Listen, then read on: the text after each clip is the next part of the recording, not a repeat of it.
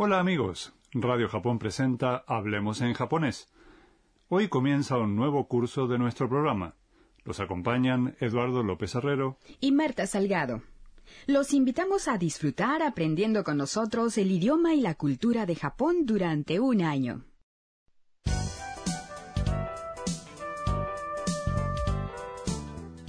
El personaje principal del programa se llama Anna. Es una estudiante de Tailandia a quien le encantan los manga o cómics japoneses. Anna estudió en la Facultad de Japonés de una universidad de Bangkok. Allí aprendió a conversar en japonés a un nivel simple, pero quería perfeccionar sus conocimientos en Japón. Su sueño se cumplió y ha venido a estudiar en una universidad japonesa durante un año. En la lección 1, Anna conoce a Sakura, su tutora en la universidad. Los tutores son estudiantes japoneses que apoyan a los alumnos extranjeros en sus estudios y en su vida cotidiana. Sakura estudia para convertirse en profesora de japonés. Ahora escuchemos el diálogo de la lección 1. La frase clave de hoy es Soy Anna.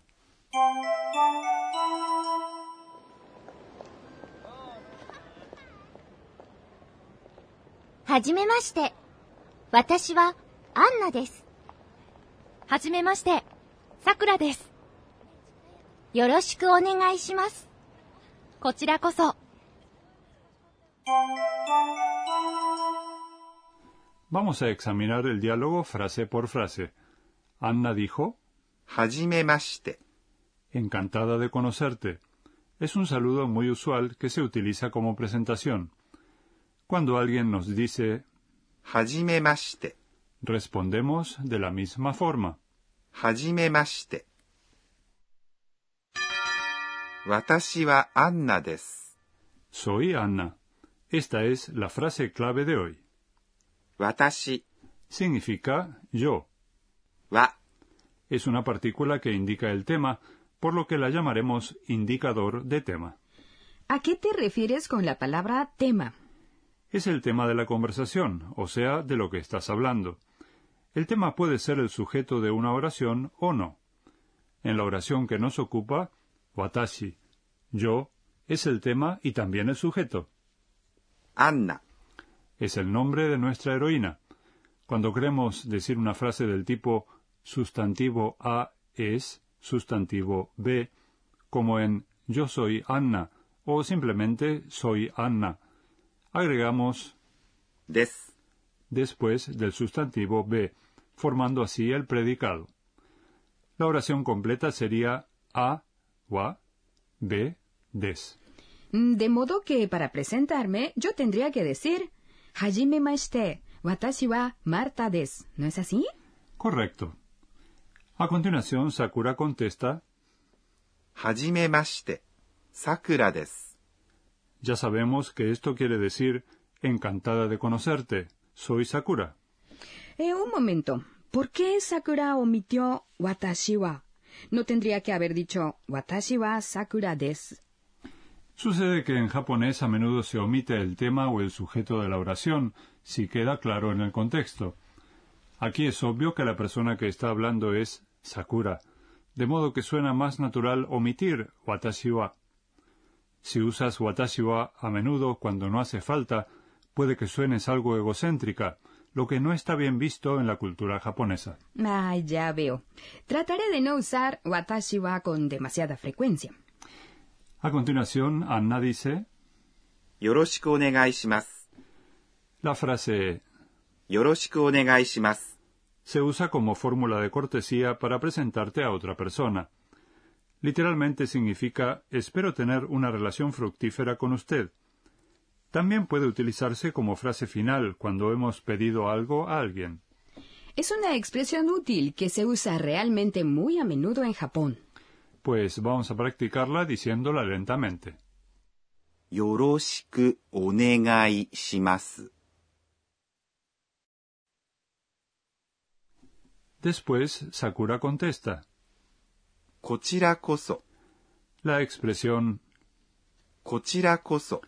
significa literalmente soy yo quien debería decirlo. es otra fórmula de cortesía que se usa en las presentaciones. La presencia de Sakura será de gran ayuda para Anna en su nueva vida en Japón, ¿no es cierto? Seguramente. Ahora vamos a escuchar otra vez el diálogo de la lección 1. La frase clave de hoy es 私はアンナです。Soy Anna.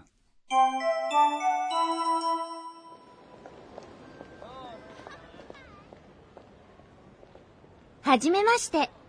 私はアンナです。はじめまして。さくらです。よろしくお願いします。こちらこそ。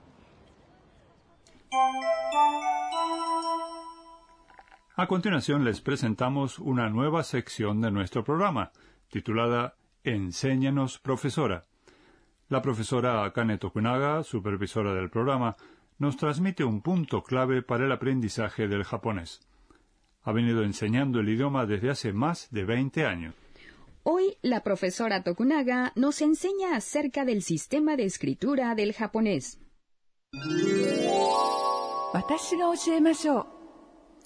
La profesora nos comenta que el idioma japonés tiene tres tipos de grafías, cada uno de los cuales con un uso específico.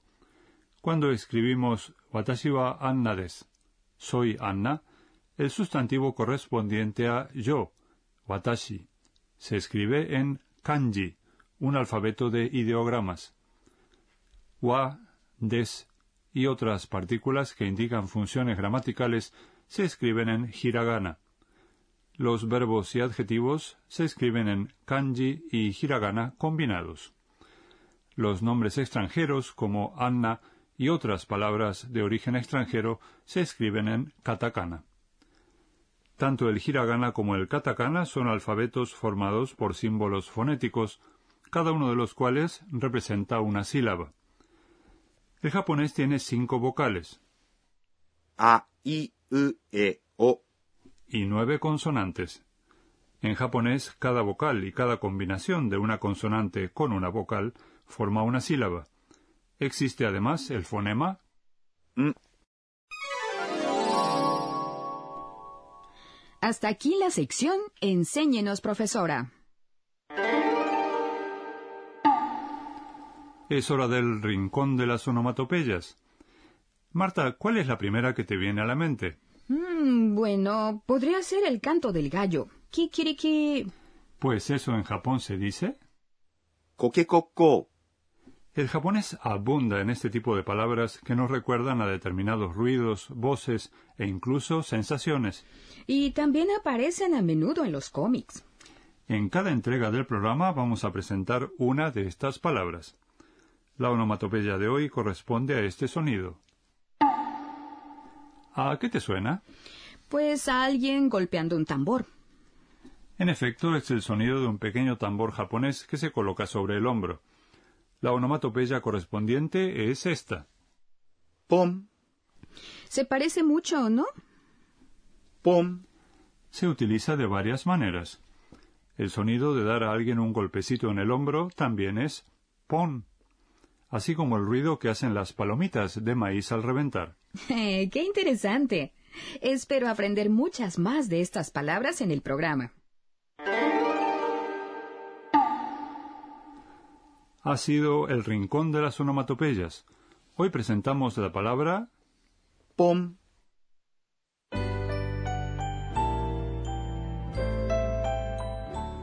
Antes de despedirnos, echaremos un vistazo al diario de Anna, donde ella relata sus experiencias en Japón.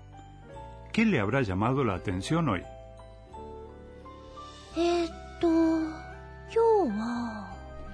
He visto que la gente se saluda siempre inclinando la cabeza. Raramente se dan la mano. Es igual que en Tailandia. Hoy comenzamos un nuevo curso de Hablemos en japonés. Esperamos que haya sido de su agrado. La frase clave de hoy fue Watashi. Soy Anna. No se pierdan el próximo programa.